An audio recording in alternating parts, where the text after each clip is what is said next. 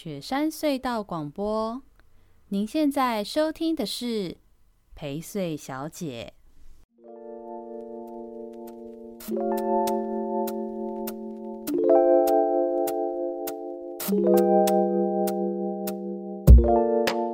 好，大家好，我是薛成义，欢迎收听我们十一月二十六号到十二月一号的宜州大事。耶！你还是没有办法融入，就是跟大家互动或打招呼，是不是？嗯。哦，算了算了，随便。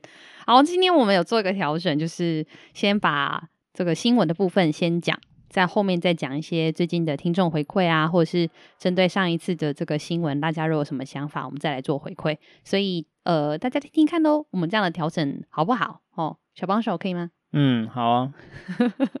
好，那我们就先来讲这个这周的宜周大事吧。第一题，这个十一月二十六号到十一月二十七号都有这个相关新闻。这个《自由时报》和联合都有提到的南方澳断桥调查报告。这个小帮手，你有印象吗？断桥的事情，嗯、你你记得是什么时候？过年的时候不是吗？哈？你说什么？今年吗？对啊，不是啦，去年十月嘞。你你现在在想是有这么久以前吗？因为我记得是一个。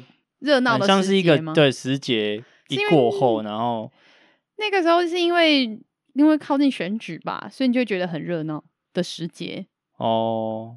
好，反正是明 去年十月，去年十月的时候的事故啦，然后死了六个人嘛，就其实蛮严重。主要是因为那个桥的断掉，其实是一个很高的指标。那我觉得这个断桥报告哈，大家大概都会关心的就是谁会被救责。那到底谁有问题？好，到底应该要大家都想抓战犯啊，找问题。那呃，我觉得除了讨论找找战犯谁要负责之外，我我今天分享这题的蛮大的原因是希望让大家知道一些这里头的资讯，就是它到底是怎么个坏法，然后它其实是有一些制度与法规面的事情是我们要反思的，因为不只是南方澳大桥，其实呃，南方澳大桥的断桥。导致我们其实重新去看了一下全国的桥的事情，嗯，对，那主要是先让大家知道一下，呃，主要是因为南方澳大桥的那个地点大家都知道嘛，就在南方澳，然后那个在港口那一带，其实那个地方的环境湿度很高，哦，最近依然又一直下雨，嗯、你就可以想象它那个地方又是河海边，就盐度高、湿度高，然后它又是特殊的钢索的那种系统，那那个钢索系统其实在。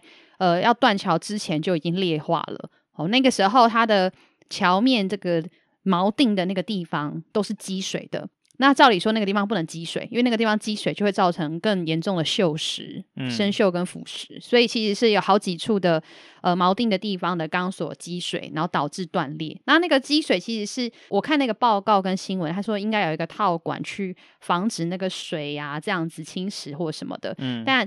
那个是用目测就应该要意识到的问题，却都没有发现。在前面几次的检测完成之后，这个桥完工之后，其实有检测过七次，然后那次七次检测都没有提到这件事情，所以这个检测肯定有很大的问题嘛。嗯，然后再来就是你那七次的检测啊，其实它也都只有目视，就是用眼睛看说，嗯、哦，我看了一轮，好，这个桥目前检测看起来可以这样，然后他没有，就是他没有用任何的。呃，比较工程或土木或什么相关技术性的方式去做检测，其实也不只是因为好听起来好像很偷懒，其实主要原因是因为针对这种特殊性的桥梁，南方澳大桥之前的这个旧南方澳大桥，它其实它的桥梁的构造什么特殊的桥梁，它的造型、它的工法，那这种特殊性的桥梁检测方式以及有一些规范的指引，其实都不太完备。也就是说，我们现在台湾的公共工程有一些东西是我们用很很下爬的方式盖出来，嗯、但是其实我们不知道怎么去有一套什么规则去呃维护管理检查它。对，所以其实南方大南方澳大桥是凸显了一个这样的事。嗯嗯嗯。对，那再来就是，其实这个桥的属性定位，哦，就我刚我刚刚讲它的特殊性，它属性定位，还有它的主管机关的相关法规也不完整。就是那个地方其实是港务局嘛，归港务局管。可是港务局又不是所谓的交通部里头的公务公路相关的这种单位，嗯，所以就到底是谁主管谁检测？那主管后怎么检测这类的事情，其实都有一点乱，搞不清楚。那一直到这条桥断了以后，才发现说，哎，糟糕了，我们好像一直以来都没有呃搞清楚这件事，谁该管，然后又要怎么管，嗯、所以他才所以造成一个这么严重的全国都知道的严重事故嘛。那在今年的七月开始，已经有开始补上一些法规面的事的，比如说包含我们的桥梁维护管理作业要点。那这个针对这个要点就开始有对应的管理单位预算。那目前是打算在二零二二年之前要。更新完成，去检视全台湾一百零一座桥的这种，就是要去做健检，然后做完健检之后，如果需要开始加强修补的，就去加强修补，大概也变了十五亿。对，所以这个是我觉得，呃，就责之前当然有很多人的问题啦，其实很多人得负责，也当去找很多战犯，但呃，我觉得还蛮重要是现在的。制度就有很大的问题，这些制度如果不改善，我我们其实再去抓任何的战犯也没用，因为那些人还是要照着制度走啊。那制度如果有问题就，就就问题就是他还是在。所以南方澳断桥的这个调查报告是有一个这样的资讯要让大家知道。嗯，好，小帮手有什么？没有，你一直用一个眼神就哦哦这样子哦这样子哦，对对，受教受教。好，下一题，再来下一题呢是这个十一月二十六号到二十七号一样，就这个自由跟联合都有报的一个报道，也是桥。我们今天好多桥，这个、呃、新城桥的完工一言再言，大家知道新城桥？你知道新城桥在哪里吗？绝对不知道。我今天问你说要不要讲这题，你还说哦，你觉得新城桥很值得说啊，结果你又不知道在哪里，还叫我不要讲。没有，就听起来就是一个 大家很重要通行便 道的桥啊。什么？这名字听起来很重要吗？请问什么桥不重要？你在那边讲干话。新城桥在圆山啦，嗯、就是圆山接宜兰市一条蛮重要的桥。它主要是住整山那一带的。整山你知道吧？整山你知道是哪了吧？嗯、有一些水果。嗯，哎、欸，对，嗯、对啦，对，就是好，我这样知道你呢，嗯、就是整山那一带的人，他如果要往往返宜兰市的话，都蛮需要走那条桥的。那这个桥呢，它其实是因为它要做拓宽的工程。然后现在要拓宽到十七公尺，十七公尺宽。然后它自己在去年的二月就开工了，嗯，然后到大概去年的六月左右封闭，六月二十七，看报道上面写是六月二十七封闭的，那一直拖到今年。今年的时候，公所曾经一度说七月的时候要完工，嗯，然后。哦哦，更更一开始是本来是今年的五月说要完工，也就是一年内会完工通车嘛，嗯，结果就拖了嘛，然后公所就发布，后来公所又有发布过说，哎，七月要完工，嗯，然后就七年七月当然没完工，那渐渐又说没完工的时候，又说什么呃，今年的十月要阶段性通车，结果十月就已经过了嘛，现在还是没有通车，然后又说现在又说他就是要拼年底通车，然后我不知道，反正现在大家就。就就爆炸了，大家就 keep 黑了，嗯、因为因为这这条桥没有通车，然后它也没有盖便道，就是没有盖便桥，嗯、不像宜兰桥有盖便桥嘛。嗯嗯、然后呃，这条桥它又是比它比宜兰桥还要早开始动工哦，宜兰桥比它晚动工，结果宜兰桥现在已经部分通车，嗯、对，甚至已经要完全，甚至已经完全通车。嗯，所以这个 圆山的。乡亲们就非常的不爽，嗯就是、当然有城乡差距啊！你要讲什么？你不要乱讲话哦！哇，这种东西就是这样啊！你干嘛？你会被打死？你又不用注意来事？那圆山的人不是人，是不是？就是对啊，就大家就当然 keep 我我其实我看到这个新闻的时候，我想到的是那个大家不知道记不记得了，好就是多前几年有一阵子那个监理站前面一直在修路，哦、修了超级无敌久。就是你说的是中心文创前面，对对对对，就是监理站啊，中心文创前面那一段那个省道啊，那条路超、嗯嗯、超重要的了吧？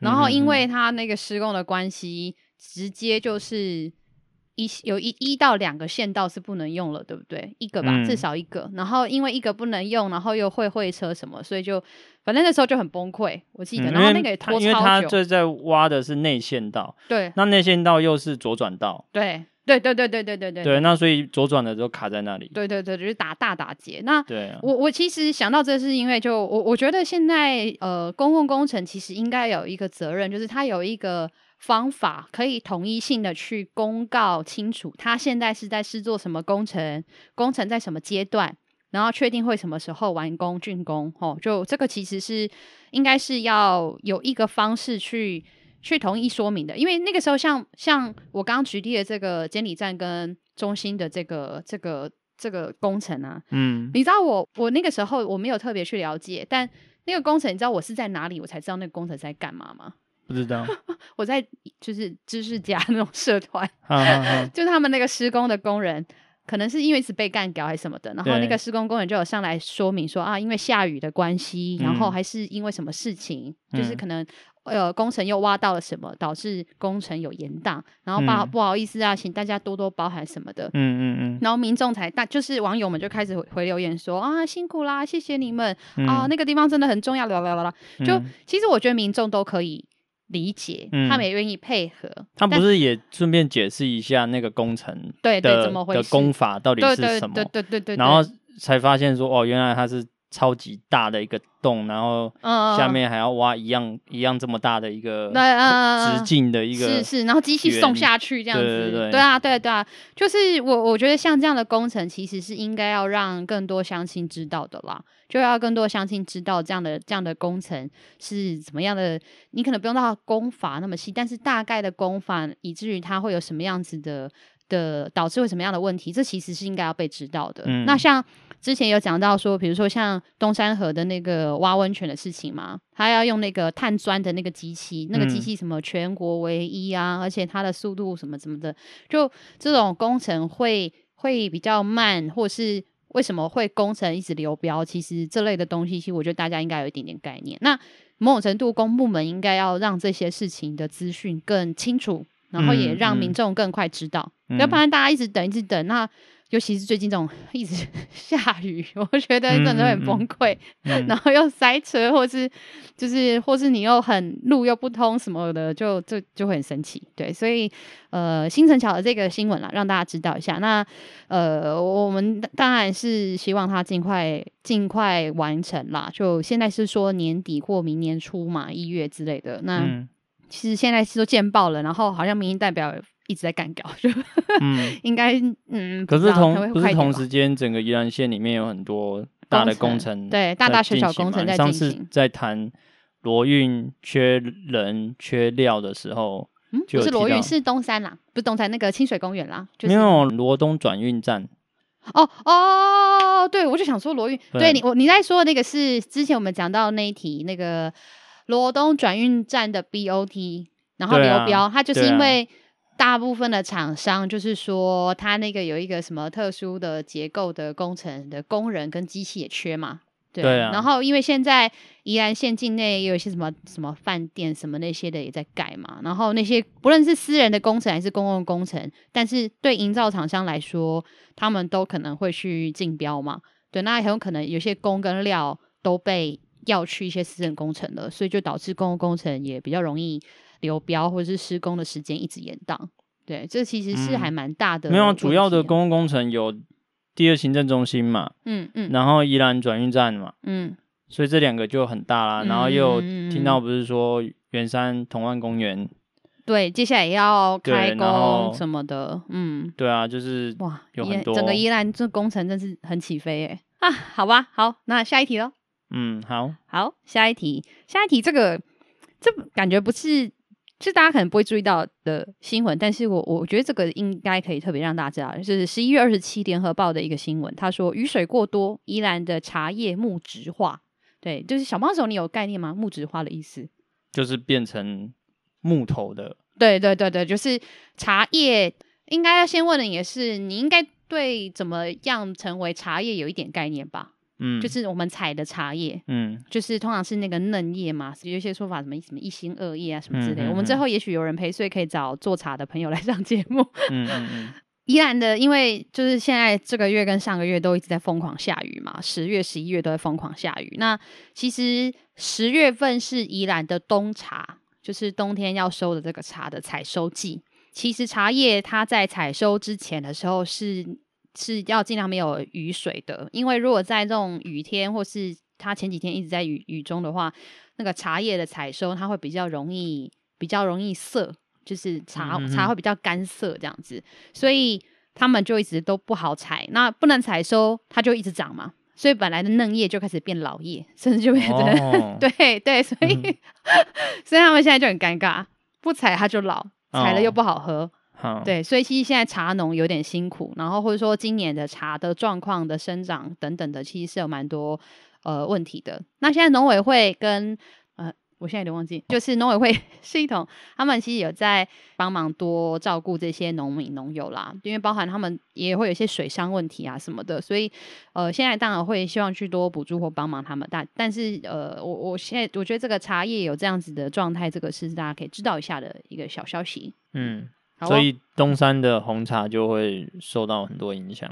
对，东山的素心茶，然后等等的，就蛮多地方会受到一些影响的。嗯，对对，这个 case 里面的那个茶叶的有访采访到了茶农，年轻茶农也是东山的茶农，然后或者是他们有采访的理事长，嗯、理事长也蛮那个茶会工会的理事长也蛮多都是东山的茶农的。嗯嗯，对，所以这个啊、呃，就天哪，就是依然雨可不可以不要再下了？我们在录音的同时，现在还是继续在倾盆大雨。嗯、前阵子那个 东山乡办的那个红茶什么什么红茶季，对。我觉得办的很好啊！哦，我觉得，哎、欸，我我想要，我也想问我们的听众，大家有没有注意到前那个红茶季那个时候是夏天嘛？哈，那个红茶季，我觉得啦，我更觉得它的那个视觉做的很漂亮、欸，哎、那个视觉很好看。嗯，然后他后来那个中秋的视觉好像是同一个系统的，但不论如何，就是那个视觉做的蛮好看。然后那一次的活动好像也蛮成功的。嗯嗯嗯嗯嗯，所以你怎么突然有感？是不是？就觉得哎，终于有一个蛮亮眼的活动出现了，这样、嗯嗯嗯嗯。你说就是以以官方办的活动是是？对啊，对啊，对啊。哦，那我后面要讲一个活动哎，嗯、我们来那现在跳来补充这个十二月一号的新闻哦，就其实这个是要一连串跟大家讲一些活动，就是我们在十二月五号、十二月六号的时候要办宜兰街头文化节。在那个文哎、欸、是文化工厂那边吧？对，然后在那个地方要办呃街头文化艺术节，里面会有舞蹈的比赛，然后也会有摊位啊、嗯、小论坛讲座，像什么刺青、涂鸦，嗯，然后等等的这些，还有什么古着这样子，就感觉蛮有意思的，就终于有这种。以前是次文化，但现在已经是一种另外一种主流文化，青青年、青少年主流文化的的活动要举办了。那像现在宜兰的街头文化艺术协会的理事长，也是我们很熟的好朋友杰明。哎、欸，就是现在大家听到那个片头剪进去的噔噔，啊、就是靠杰明帮我们剪的。对，他那个玩音乐他也厉害。那就是鼓励大家十二月五号、六号也可以去参加这个活动跟艺术节。我觉得现在青年科。的做的一些活动都还蛮有趣的，对啊，嗯、小帮手到时候再去啊，看你可以评价一下，嗯、到时候帮忙评价一下这个活动办的怎么样。你、啊、一点就是 就是看看时间了，你在那边 好，大家有空要去哦，记得哈，这个对，然后好，那我我们要我继续把其他几个。呃，消息性的一起讲完，就是这个都是十二月一号的新闻。就元旦廉价这件事情，现在公路局也有在拟定，可能会有一些呃租车或搭乘大众运输的优惠。那因为元旦连假十二月三十一号到一月三号嘛，那现在就是有在拟定说，从台北到花莲客运本来就有优惠了，然后他现在可能会让你各大。客运通路也都会有优惠，包含宜兰，也许到时候首都跟马兰之类也会有些优惠。嗯，对，然后再来就是租车优惠，因为一直以来都会被大家抨击说落地之后没有缴。嗯、那这个就落地有缴方案，就是你如果凭客运的票根的话，嗯、去租车也会有一些优惠。那宜兰好像有十家有配合吧？嗯、对，那这个资讯如果确切出来，我们之后之后一两周的宜周大事，我们也会再让大家知道一下。对啊，也鼓励大家可以尽量是搭车来宜兰，然后租车玩，就比较也不会塞住这样子。嗯，对。那另外有一个小小的消息，就是也是哎、欸、小新闻，就想跟大家分享。我们之前去那个三毛櫸步道啊，嗯，嗯嗯，然后那个三毛櫸步道，其实因为这个现在的下雨天，反正我们现在整个新闻都在延续下雨天，是因为下雨天关系，就三毛櫸步道应该有印象吧？很很泥泞，很很很烂的那个地。然后现在有一些热心的的人，然后以及也是林务局也有印小找一些工人啦，就是背石头去铺这样子。嗯，对，那。现在也在讲说，是不是可以像嘉明湖一样，就一人背一斤的石头？其实以后就一人提一斤，一人背一斤，然后大家一起去帮忙把这些地铺得更好。就我觉得这确实也是可以思考的事哦。尤其我相信，大概在这接下来一年里头，太平山应该还是会是热门的旅游景点。对啊，也希望大家可以一起帮忙响应这件事。嗯哼，好哦，下一题其实进行的有点快，我们已经要进到最后一题了。哦，嗯、对，这个你干嘛一脸期待？你知道最后一题是什么吗？你什么？我不知道。我不是有跟你稍微讲今今天要讲那个哦。哎，好，算了算了算了。好，十二十一月二十九号的《自由时报》，东山河的航运权流标要拼明年二月再招标。好，我觉得这一题我们应该可以讲很久。就是呃，你你你你你知道东山河的航运权的这个意思是是什么吗？就是可以用航道嘛，嗯，可以用可以用河道啦。对对对对对，嗯、就是呃，他把这个河道，但我以为河道是公共开放的，对啊，是 free 的啊。没有呢，其实呃，当然你你有一些休闲非盈利的使用这件事情，有一个相关办法，嗯、它是一些水域活动的相关办法。嗯、但是你如果要从事呃盈利的行为，尤其是透过航就是航线去盈利这件事情，就是开船载船载客人这种盈利，它、嗯嗯嗯、就会需要是透过有点是宜兰县政府去授予授予授权的。那宜兰县政府现在就是把这个权利变成是呃转换成是，它就变成是授权金嘛。我就是授权给谁，嗯、那你可以用的话，同你会赚钱，那那同时我就可以抽到，嗯，他他可能是抽，他也可能是直接是租金，然后他就可以有一些收入或者是造产获得这样子，嗯，对。那这个航泉的听起来好像不错啊，它它这个地方是从上游的生态绿洲，嗯，然后。大家对东山河有概念吗？这个沿线其实有很多我们知道的知名景点。上游在东山乡那个地方，生态绿洲算是上游嘛？好、哦，旧河道也在那里。然后到中间偏中游的地方的时候，其实是像东山河清水公园就在这个河道上。然后再往下就是那个传艺中心哦，传艺中心其实那边也是东山河的流域哦。哦，然后再更往下就是大闸门，清水大闸门。好，对，所以所以它的这个航道，它是上游到生态绿洲，下游到清水大闸门的这一段，这一大段的河道都，它现在就是要把这一段河道的航运权要出去开标，就是招商啦。嗯嗯嗯。那它这个招商内容还包含，就是它在清水大闸门旁边有一个五千四百平方公尺的土地，可以提供就是招商做 BOT。那这个 BOT。B O T 的意思就是 B 是 building 嘛，就是新建，所以它其实是新建之后就是取得土地的使用，然后新建之后，他给他们经营管理，他们新建 B，然后 O 就是他们他们经营，然后 T 是呃某一个年限之后再转移回到政府手上。对，那他们这个 B O T 案，这个可能的招商的 B O T 案有有这样在清水大闸门旁边五千四百平方公尺的土地可以 B O T，那它可以做呃餐饮啊，或者是。就是售票啊之类的，那这个这这个标案的年限里面的年限是讲说，如果你标去的人就可以用三十四年呐，三十四年又六个月这样。嗯，那但他还是流标了，听起来好像还蛮不错的。哎，整段河可以就是盈利什么的，但却没有标出去，原因是因为呃，它有委外经营的部分啊，它其实里面它有要求。哦，比如说他要去新建，他要负责去帮忙盖东山旧河道那个地方，要盖一个马停泊的码头，嗯、然后在传艺那边也要。但是呢，他现在东山的河道的那个呃那个所有权人是东山乡公所，嗯、传艺的那个那这个不用说嘛，就是传艺的那个单位嘛。对，打打传艺现在什么善美德嘛，对不对？我记得是是不是吧？就全联呢？对，全联嘛，对。嗯嗯、那它底下基金会的名称嘛、呃？对。那现在就是这条河，它的这个标这个标案里面包含了你要去取得去这两个地方的使用权，那厂商就有疑虑啦，就嗯什么？你给我这个航运权，我要帮你盖码头就算了，然后这个取得使用权，我还要去再去问别人，嗯、就是这种概念有点像是呃，我今天来到你这个园区。我买票进到你这个园区来了，嗯、然后结果你还要跟我说，我还要再另外花钱去再去买吃的，然后我还要再另外花钱买一张椅子，不然我就没有椅子坐。那大家精打细算一下，就会发现他说，嗯，不行，这样不好，这样我只买这一张票，美合这样，所以你就算了，就不会买进来。就有点像概念。你干嘛？你笑什么啦？因为我觉得你每次举例其实也没有很好。你没差，那你举例啊？嗯、没有，我没有、啊，我没有想要举例。笑死！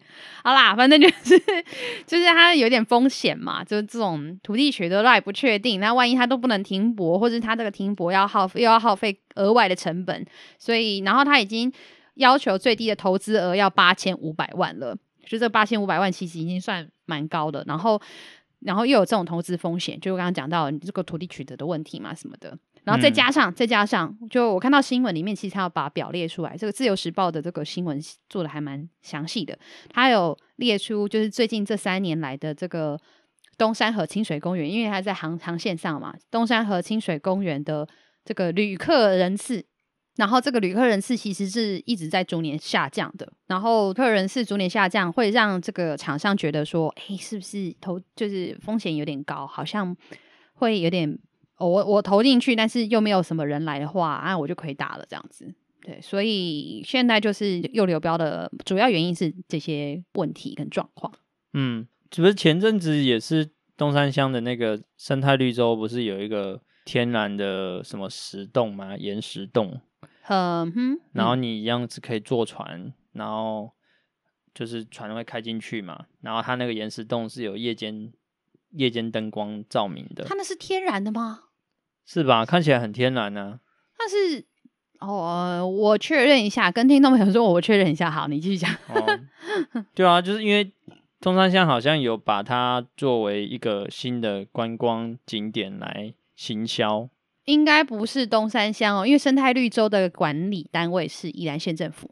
哦，是会是县政府。嗯嗯嗯。可是你真的觉得那个好吗？就是我没有说它真的很好，但是就是说它它有试着要做。嗯，对啊。那但是灯光美学就是要再加强嘛。哦，对啊，对，就是美学先不不说，但是确实想要开始做一些河运的航运的事情是有趣的。对啊。嗯，我觉得那个是那个是有潜力的，因为。我还记得生态绿洲启用后的某一年的绿博，那个时候去绿博的时候，因为办在生态绿洲里面的绿博，嗯，其实因为生态绿洲现在的环境然后还没有完全长起来，哦，我我们先不谈，就是生态绿洲本来定位应该不是大公园的，但 anyway 就现在先这样，然后呃，它那个环境还没有都长好，或是处完全的去做好，所以。我的印象很深刻，就是那时候绿色博览会的时候，刚好很晒。那很晒的时候，又又没有什么室内场馆之类的，或是遮荫处都都挤满了人，然后待久也无聊。所以那时候我们其实很想要去搭船，但他那时候生态绿洲那时候有排的那个搭船的船班，我记得没有很多班次，就是那种可能。一小时才一班到两班吧，就是那种半小时到一小时才一班啦。嗯嗯，然后又很快就抢光，因为生态绿洲那时候的电动力船是电动的嘛，然后那个动力船一次只能坐大概什十到二十个人，嗯、所以就是瞬间就会被排光了。嗯、然后我们可能在现在没有排到，要等下班或者下下一班啊，太累了，好麻烦了，那我们就离开了。那可是我就觉得很可惜，因为我自己当议员的时候，启用前我们其实有搭过船去玩过。我觉得坐那个小小的船在那个河道上是有趣的，嗯、而且不就不会怕，因为船有有遮影嘛，就不会怕晒。然后在水面上又凉凉的，嗯，然后你也很少会有从水面上的视角去看生态绿洲，看那个桥，像那个东山桥，嗯，好，我们还甚至可以知道说，这个东山桥生态绿洲的这张桥跟铁路生态绿洲那边刚好一次一口气有三条桥嘛。就是公路走的桥，嗯、生态绿洲自己的桥，然后再过来是那个铁道的那个铁桥，铁、嗯、道那铁桥蛮漂亮的。对啊，然后还可以顺便听到说，哦，这三条桥是谁的工程，然后是什么设计，我觉得还还蛮有意思的。所以其实我觉得河道航运的观光旅游是是值得是或是可以去做的事。我觉得比起我我跟你讲讲是比起上个礼拜吧，我们讲那个东山河要挖温泉这件事情，嗯。啊啊不对，不是它清水公园要挖温泉这件事情，嗯，我觉得比那个我觉得有意思多了，因为确实宜兰县境现在好像还没有这样子的河道型的航运观光，嗯，对，然后呃湖里头的有，但是河道型的的的航运观光是比较没有的，它又可以确实能够。做一些环境的介绍、深度的旅游的的参与等等，呃，透过标案也可以要求它是要用动力的船，就是柴油船减少，就是对环境的污染或什么的应该要降低等等的。对，那当然用动力用用电动的船，可能就厂商成本会更高啦。但我我觉得如果要保护环境，是可以要再要求多一点。对，但不论如何，我觉得这个航运的权利这件事情，它现在标不出去嘛。但我觉得谨慎的规划跟思考是可以努力的事。嗯，对。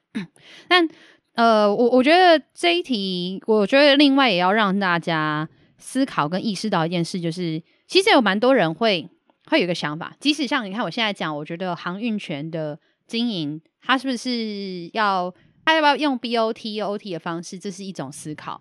然后我我另外会有一种人是，他觉得都不好，他就觉得说，为什么要没事又要搞个河道要航运啊？然后你看，像我们上礼拜才刚讲。呃，清水公园也要挖温泉啊，做汤屋、泡脚池之类的。就有些人会觉得说，为什么要搞这些事？你可以想象或知道为什么就是官方要这样子做这些事情吗？就是一直觉得人潮下降啊。嗯嗯嗯，对啊，那清水公园啊，弥补吧。清水公园的人潮啦，就差蛮多的。如果夏季有通万节嘛，然后冬季就。没有，就是有下雨嘛。嗯，你知道他们就是夏季跟冬季的人潮可以差多少吗？差几倍？猜猜看，可以猜个数字。十倍吧。差个十倍啊？错，不够，还不够。对，你哪来的数据？哎，有数据的哦，这有数据在报道里面有的。哦，这么厉害，这个报道。这个这个，还有那个表扬一下《自由时报》林静伦。哦哦，那个。东山和清水公园在夏季的时候的人次可以到二十万，然后在冬季的时候只有一万，差了就二十分之一，差了二十倍。哦，对，所以所以这也是县政府大概积极想做的事。但我我觉得要回到一个事情，我们到底为什么要有那么多人次？那有那么多的人次，它到底要带来是什么效应？比如说。以童玩节它带来的主要效应就是民宿嘛，就是在清水公园这一带的民宿，其实是会有一定程度的发展跟协助跟帮助的。嗯，然后呢，我们是不是我们的观光业如果一直都只能够带来人潮是，就是只有对民宿跟对部分的夜市有帮助，可是对其实我们的台宜兰县整体的基础产业到底有什么刺激或帮助？如果不大的话。我工商旅游处他要想的可能不会想到其他层面啦，但我我就觉得他应该在更想更多更清楚，他到底追求的人次的效应是有什么样的帮助？我觉得这是可以去想一下的事情。那另外就是一定要一整年都这么多人吗？就是 你又要夏天一堆人，然后冬天也要一堆人，那一定要啊，不然你要他们做半年休半年吗？你说你说民宿业者吗？就是。不只是民宿业者啊，就是整个围绕着清水公园生活的那一群人嘛。但是你看哦，如果以冬天来说，好，冬天我、嗯、我们已经可以完全可以想象，这个河道航运的这个出逃，它一定是夏天或春夏啦，嗯嗯嗯、甚至部分的秋夏末秋初、才是会会热门。也就是说，讲直白，就冬季一定也是淡季。就是又冷又湿嘛，嗯、你看宜兰现在下了这两个月的雨，嗯、到底谁会给你去河道上面？而且那个船型，我们又不是、嗯、又不是游艇，也不是游轮，哦，都是那种电动小动力船，上面有个棚而已的那种。嗯、那个哦，那个雨天在上面，那个一定会想死。嗯、对，所以它冬天一定也是淡季嘛。所以第一个河道航运的这件事情，它可能对于冬天会带来的观光量也不一定增加。太多，嗯、然后再来就是好，真的做那个汤屋那个事情好了啦，挖温泉做汤屋，嗯，就会因为这样子就去那附近住的人多吗？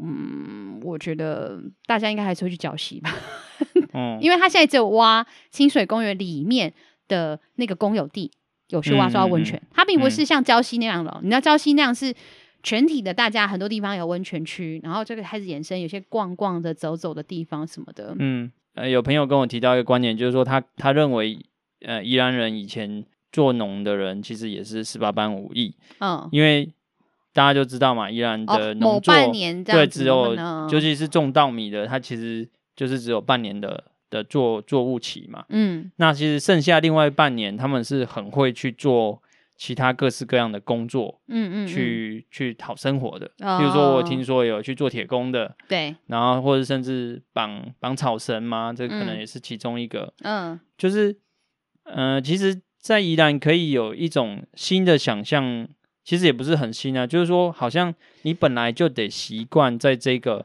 生活条件、环境条件下，哦，你有半年是。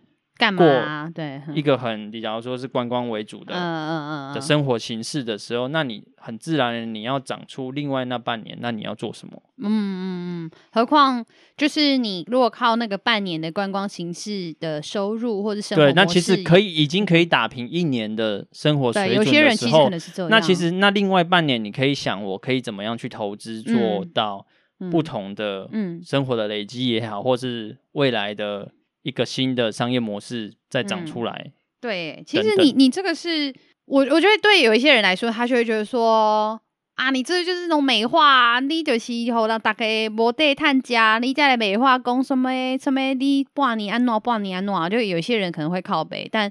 我觉得这确实是一种观念上应该要转换。如果现在其实，在工作与生活的这个形态，已经也不再是过去所想的，就是一个工作，我一年到头都一模模一样样的生活，嗯、生活模模样。就我一直在领薪水，嗯、一直在发工作，什么很有可能你的生活节奏就是一季一季的去看的，对，会不会是一个月一个月的，或一个一天一天的？所以。我而且尤其是像你刚刚说的，选择在宜兰的这样的生活，或是选择在宜兰的这个某个产业，嗯、它很有可能就是有不同季的发展跟状态。那你就是确实要自己去做。那我之前也想到，我有一个民宿的朋友啊，他就讲到说，他说回过头来还是要看自己的民宿的竞争力，因为如果民宿是有一定程度的竞争力跟口碑的话，嗯、那你其实也不用太担心明显的旺淡旺季差异。嗯，像我那朋友说，他甚至觉得。真正的淡季其实反而是春天。他说冬天其实不一定是是淡季哦。他说反而春天的时候真的不知道在干嘛，是淡季啊。刚好那个春天的时候是绿色博览会，所以那个时候我那个朋友民宿的朋友是说，他觉得民呃绿色博览会对于观光的效应可以再呃增多一点哦，因为我们绿博还是比较多是在。就是县境内的环境教育啊，或是环境的参与体验等等的多一点。那他其实确实也可以去努力一些，嗯，我不知道他也许可以想一些观光，但我觉得像他说的也对，就你你知道你自己的定位方法，你可能是半年一种节奏，你也可以一整年都是，但他还是回归到你怎么去提升你自己的特色啊、吸引力或者是竞争力之类的。嗯，我觉得农业博览会。这两年早就已经被桃园的农业博览会给绿、哦、绿色博览会，你说宜兰绿色博览会已经输农桃园农博？对啊，嗯，觉得那没办法，那个预算规模是十倍之差别。对啊，那个你不能这样子，你不能这样，你们桃园是你们桃园是六都呢，你们的预算就是我们几倍了。对啊，所以没有，所以就是说，同样要做类似的事情的时候，嗯，那。桃园的场域，它就是一直都在新屋那一带嘛，嗯嗯，嗯可能那一带因为腹地比较大，然后可以集体一起操作一个展览的感觉。是，可是那边说老实话，场地本身是没有什么特殊性的。对啊，对，对。那可是，在宜兰这边这个自然场域底下，你可以谈的事情是什么？只是说这些东西真的很难做深呐。嗯，对啊，大家的状态。看要做到什么阶段成果吧，我还是喜欢，我也习惯现在绿博在五老坑的那个规模跟感觉，因为我我呃一年当中去五老坑，除了真的有特别安排去露营之外，现在又那么多就是地方可以露营，甚至有些人会去野营嘛，不然其实也很少会跑去五老坑，然后因为绿博关系会进去一下五老坑，感受一下环境，对，就我觉得其实也是一个不错的时刻，对啊，那我这也是我们的优势，像你说的跟。桃园的农博也好啊，还是各式各样什么，有些地方办什么花博什么那些的，嗯、我觉得宜兰办这这类的所谓的博览会或是活动的优势是我们的环境，就是大家来到这个活动的现场的同时，他他会进到一个这么棒的园区跟环境，我认为这确实是宜兰应该要去发扬光大的。同时，就是你要更保护这个环境啊，就是因为这个环境够好，大家会特地来这里，要不然。比如真的要泡温泉，我就去礁溪就好，我去北投就好。哦，真的要看展览，我我可能就像你刚刚说的，那个桃园的农博，那个建筑物搞得更华丽，对不对？我我觉得宜兰的优势是哪些事，其实现在就很清楚了啦。嗯，好哦，那我们接下来就宜周大事要介绍的新闻就到这边，我们接下来来讲一下这个这一周有一些听众的回馈啊，因为其实这个听众回馈我觉得也蛮值得讲，因为蛮多听众回馈有针对我们的议题有给一些意见想法的，我觉得这个也可以稍微聊聊谈谈哦。先介绍这个是住在宜兰的陈先生哦，他说他都会准时收听我们的节目哦，然后他说 我们要注意一下，就我们在激动处的时候会 会。会会喷麦，会爆耳朵这样子，嗯、对，那不好意思，我觉得声音很大很尖的人，他就说我我反正我们也可以先用很土炮的方式啊，用那个什么丝袜什么之类的，上网找教学，好，小帮手懂吗？可以上去找一下看一下吗？看怎么做，好，麻烦你喽。好，然后他就说可以，或是用软体后置啊处理，就是比较不会声音会比较稳，声音会比较稳定。然后他听完就是上周的。Podcast 的时候，他觉得很感谢，因为这其实不只是这个陈先生，其实很多人都在讲这件事，就是他觉得听完宜州大事，他都觉得很棒，可以听到一些宜兰的新闻跟观点分析啊，有我们的整理，他觉得清楚很多，很棒。好像他说，像上周我们的宜州大事是讲到那个罗东的发展嘛，罗东市区啊，罗东镇的一些事情。那这个听众是西北人，他说他是去年开始才在罗东镇上班。他对罗东镇的发展，他有点不太能理解，弯来弯去啊，死巷子很多啊，干嘛的？那他听到我们对于这个空间，啊跟都市的有一些规划的分享，他觉得还蛮不错。希望以后可以多听到一些像这种呃过去的发展脉络是什么的这样子的的的内容跟讨论。这样子我们的功课要做很多呢。嗯，你呢？嗯，还不都是我在做的？然后他也他也有推荐我们说可以邀请那个 Starco 一个宜兰人的的饶舌歌手陈星宇。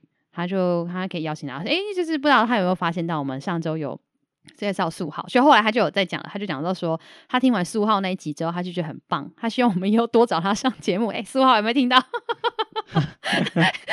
万一人家以后红了，他可能就不会来，怎么办？他就是说他讲话很温柔，声音也很温柔啊。然后，呃，我觉得素浩的声音某种程度，嗯，就是柔柔的时候，其实有一点点懒懒的时候，有点像周杰伦。你觉得他像周杰伦？讲话的时候，哦哦，就是他好像比较累的时候，那个声音比较 懒。因为那天我跟他都好累，我们俩那一起，其实我们俩录的很累，就是我们俩都几几乎快要出神了，都又玩又累的这样子。对，然后而且这个听众，我觉得很荣幸，他跟我说，他说我们的节目已经在他的前三名了，仅次于台通跟瓜吉。对，就这个直男，没有。硬要表达，对，就是嗯，觉得很荣幸，谢谢谢谢，不要记得帮我们多分享，让更多人听。对，我现在也在想说要怎么做更多的宣传，让更多宜兰人知道这样。然后还有提一个，就是说他觉得一中各表啊，他觉得说也可以占 占一中各表之外，他就讲说南北的肉跟米粉跟馄饨面口味都差很多。哦，我后来发现好像真的有差诶，就是西南跟西北好像真的有差。我们下次来做一集，就是占一下南北好了。嗯，好啊。你在那，嗯，你根本就不懂，假鬼假乖。好，那再来这个是五杰罗东的宋小姐，那这个这个分享我觉得很有趣。她她她就新手妈妈的样子，然后她趁着。前几礼拜有天气好的时候，开始就是洗洗床单啊、棉晒棉被啊什么的，然后他就心里充满了负能量，就觉得说，为什么我要一直要做这些家事？就我觉得现在可能有很多新手妈妈都很辛苦，真的很辛苦。然后他说他连就是 点了这个就是太妃糖榛果拿铁这种东西的喝了还是不开心，结果结果他居然一边做家事一边听陪睡小姐。他就突然间被东北二中，他真的讲东北二中，因为他是多高的。他说东北二州的校友萌萌的兄弟真情被感动，他觉得很疗愈，就是跟那个伟杰和那个迪伟讲一下，你们有疗愈到地方妈妈，怎么就怪怪的？他们两个的头发真的很长哎、欸，超级长。对啊，他们放下来真的会觉得哇。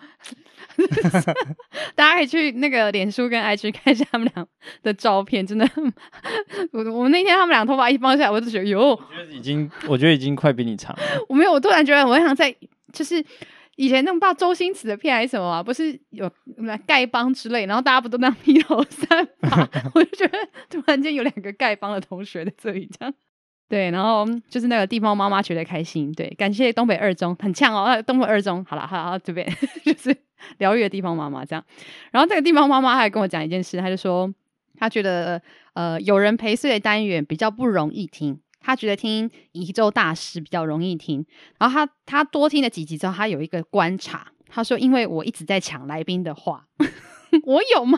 我觉得还好吧。他说，比如像 Ryan 那一集啊，我从自我介绍我就在抢他的话。然后他说，像这次的歌手老师素浩这集，他说其实我也没有让素浩完整讲完他为什么要做台语创作的原因。那宜周大师就不会，因为小帮手就是不会让我抢话，小帮手也不怕被抢话这样子。没有，因为我都让你讲啊。对，他就说，因为小帮手都会让你畅快的说，嗯、然后我就说，嗯，好吧，我承认。好啦，我我会调整啦，我之后会再留意。我我我们这几天有录到几集新的那个有人陪所以，我觉得我有表现比较好，比较没有抢话。对，然后他最后有称赞我一下，说罗东之心那一段，就上次上周那个宜州大师罗东之心那一段讲得很精彩。好、嗯、说不愧是 罗东镇长落选人。嗯，谢谢啊、喔。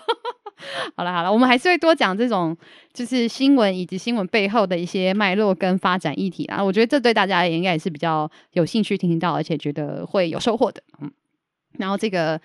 罗东的廖先生哦，这个廖先生就讲到说，他觉得素浩那集超级棒，他很开心，因为他觉得有加入音乐的元素啊，然后歌手本身的故乡味也很浓厚，然后他是国文老师，又有充分的发挥文字的功力，然后还有这种内心的澎湃的感受都很细的知道，而且他称赞我说啊，你的幽默而且带有情感的串联做得很好，嗯，你干嘛啊？你瞪屁啊？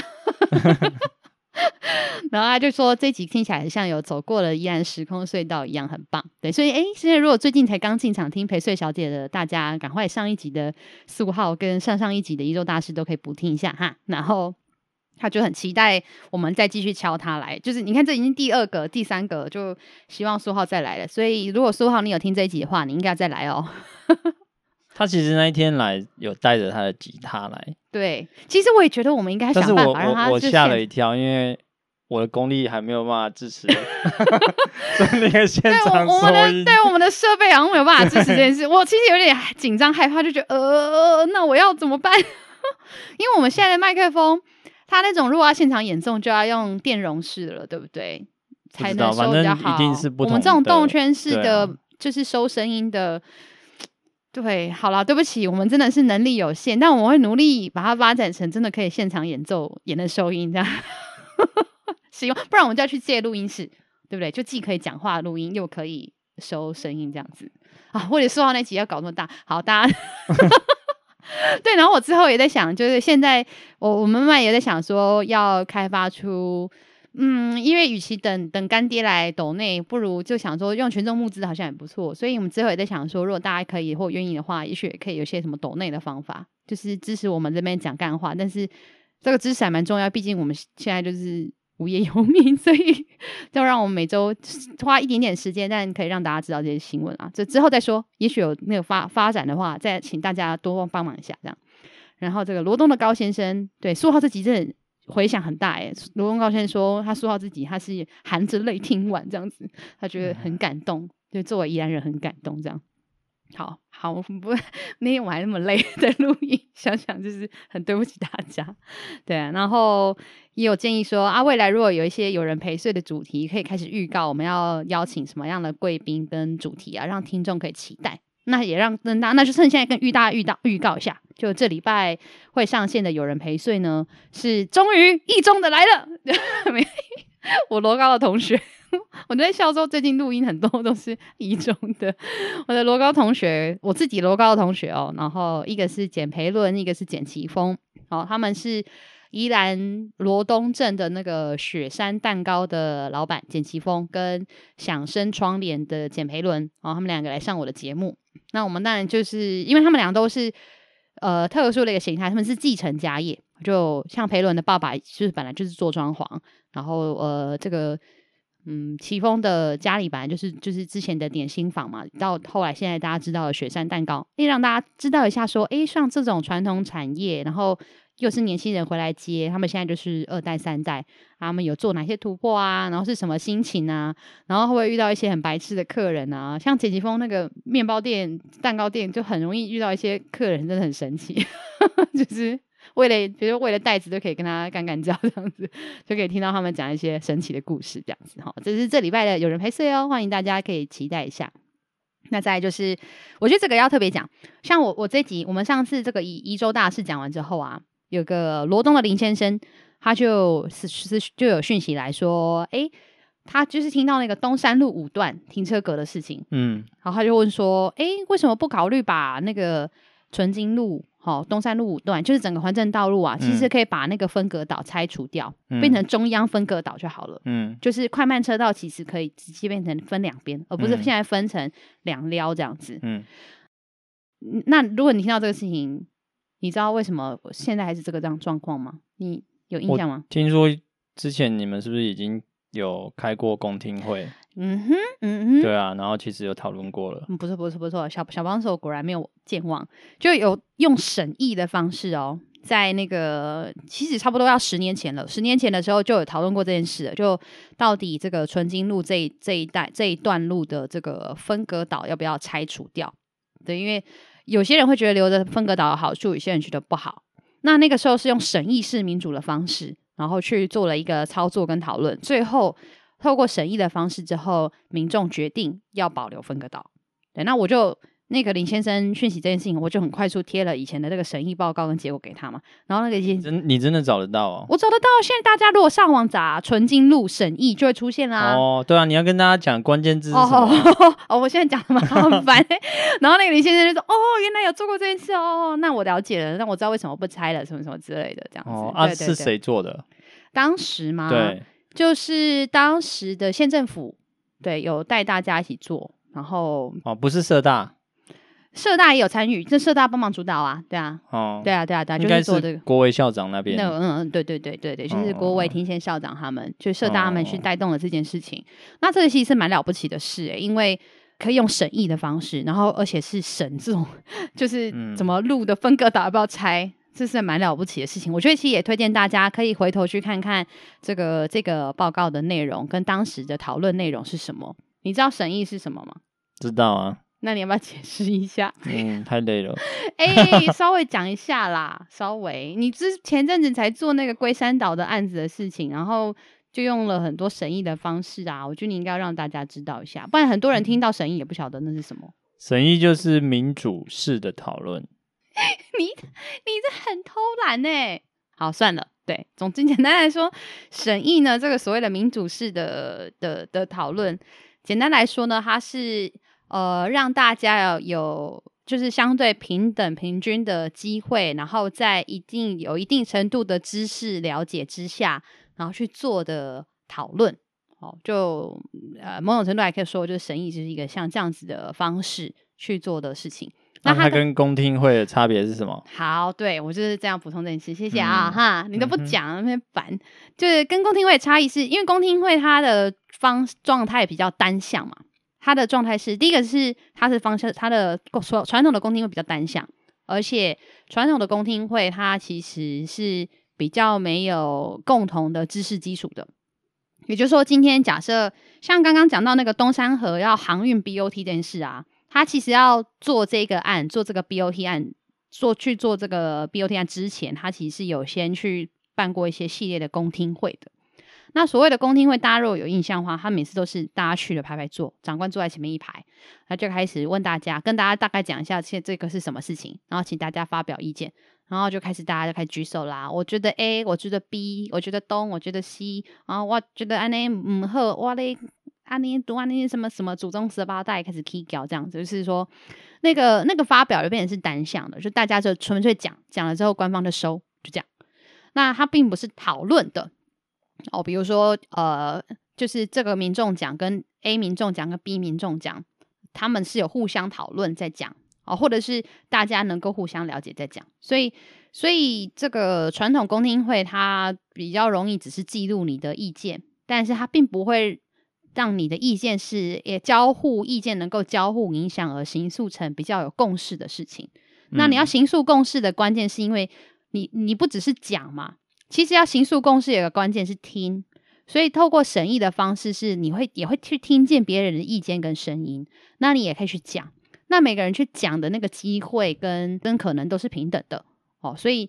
它就相对比较能够保障大家讨论出来的言论都能够说出来，而且你也会听一遍听见别人的声音，那交互出来的意见，最后出来的意见审议的内容也会比较是共识哦，因为那是确实是我们大家都觉得的的事情，啊，不然很多时候有些公听会，甚至有些公听会，比如说之前五十二甲那个，对不对？五十二甲的那种公听会，嗯、那更可怕，就是开发的干掉，然后保护的也干掉。然后县政府就是那边唯唯诺诺啊啊啊啊，吸纳办理啊啊，我们都知道，好好好，好好好，跟他好了，一直没好这样子。对，就是传统公听会就是一直都是，就是最大的诟病跟问题就这样。那有时候政府可能只是程序，讲难听一点，就是他办公听会只是程序上有一些要有一些。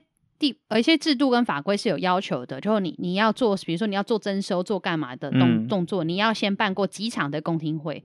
那他有时候只是为了办而办，你知道你懂我意思吗？嗯，他就只是我办了，我办完，比如法定要有三场，他的三场都办完了，嗯、可是他根本就没有真的采纳意见，他只是应该要把三场的公听会办完，以至于他可以继续走他的计划。对，嗯、那就更更流更沦为工具了，民众没有真的参与，嗯、就不是这是想讲白，这不是真的，并没有民主。对，所以审议是一种工具跟方式，让呃民主的实践可以更深化，可以更被发扬、更看见这样子。嗯，罗龙之星镇长不是说他开了二十几次座谈会 吗？对，我觉得那个超荒谬的，就是上次讲那个龙，他说他办了二十三场啊，到底是什么？我后来知道，你知道吗？因为我听代表讲，我才知道那个那是二十三场的审的的公听会啊，听说是他们就弄了一个什么。有一个预算是针对环保相关的预算，然后就是对环保志工办了一些，嗯、他说是一个会啦，然后就是环保志工来，然后就会做一些政令宣扬，这样子，嗯、就是呃，他现在做了干嘛干嘛，做了哪些事，嗯、然后最近干嘛干嘛，然后讲完之后就发餐盒给大家，所以讲难听的就是那些来的长辈，通通都是为了领餐盒的，啊，他根本就根本就不知道这些事情怎么回事，然后就这样办了二十三场。真的超浪费钱的，然后超假装的，就这完全就是我刚刚说的，就纯粹只是为了走完程序，然后有一个数字，他可以对外说的数字啊，我有办过公听会哦，而且你看我办这么多场，二十三场，罗东镇有二十三个里嘛，啊，我办了二十三场，很了不起这样子，所以应该要看的是值，就是这个这个会的会议，这个公民参与的这个会的内容质量上，是不是真的有促成民众的沟通理解跟互相哎怎么样，就是。要重的是这个值，人民众在透过这个会，是不是真的有参与到他的声音有被听见？同时，官方的考量跟条件，民众也理解，好，就是确实的做到沟通。我觉得应该要重视的这个事，而不是量啊，好像办过很多场就很了不起。好，那有时候透过一些特殊的工具，也不见得就特别了不起。但是你是不是真的有意思要做沟通，而且这个沟通是良性的、有效的沟通，就比较重要，对啊，像。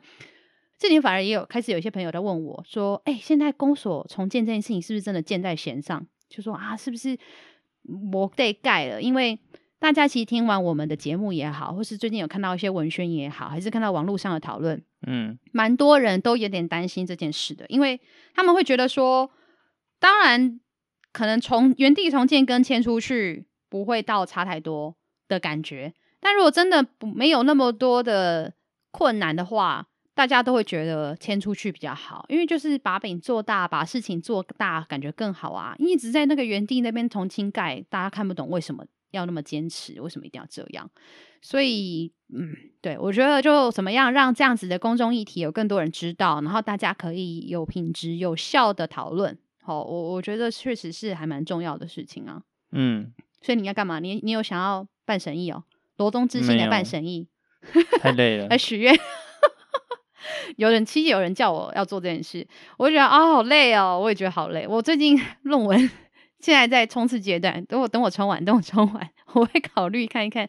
就是搞这些事情要花时间，也要花钱，所以我们确实也很需要大家来一起帮忙。有的时候不是大家一句话说啊，我觉得你很适合干嘛，我觉得你可以怎样哪样的，就我们也有时生活时间要要要顾啊什么的。我我很乐意，其实这也是我愿意投入的，可以做更多的事情，让更公众知道更多事。但是大家要能够投一起投入进来支持跟参与才是重要的，否则我们也是做的很辛苦啦。说实在 啊，怎么突然间变成呃，突然变得我们自己在、嗯、抱怨大会？好啦哦，好哦，那我们这周的宜州大事就差不多喽，到这边喽。嗯，那我们今天上线宜州大事的同时，应该也会。公告出来，我们这个抽奖了，就是上次上个上周五的十五号的这一集，到底抽了哪两个人呢？在脸书跟 IG 各各抽了一个，就是幸运儿啊，请大家一起到我们的脸书跟 IG 看一下哦。脸书陪睡小姐或薛成义，IG 也是陪睡小姐或薛成义，H C Y 点宜兰就可以找到讯息。那也拜托大家帮我们多分享一下我们的节目，让更多人知道啊。尤其我觉得宜兰人真的更值得知道。那尤其。就也要更更欢迎大家来留言，好、哦、讯息互动，让我们知道大家有什么建言意见，你喜欢的、你不喜欢的，或是你期待什么的，都让我们知道，那我们就可以做更多更好。好，那就今天就到这边喽，谢谢大家，拜拜，拜拜。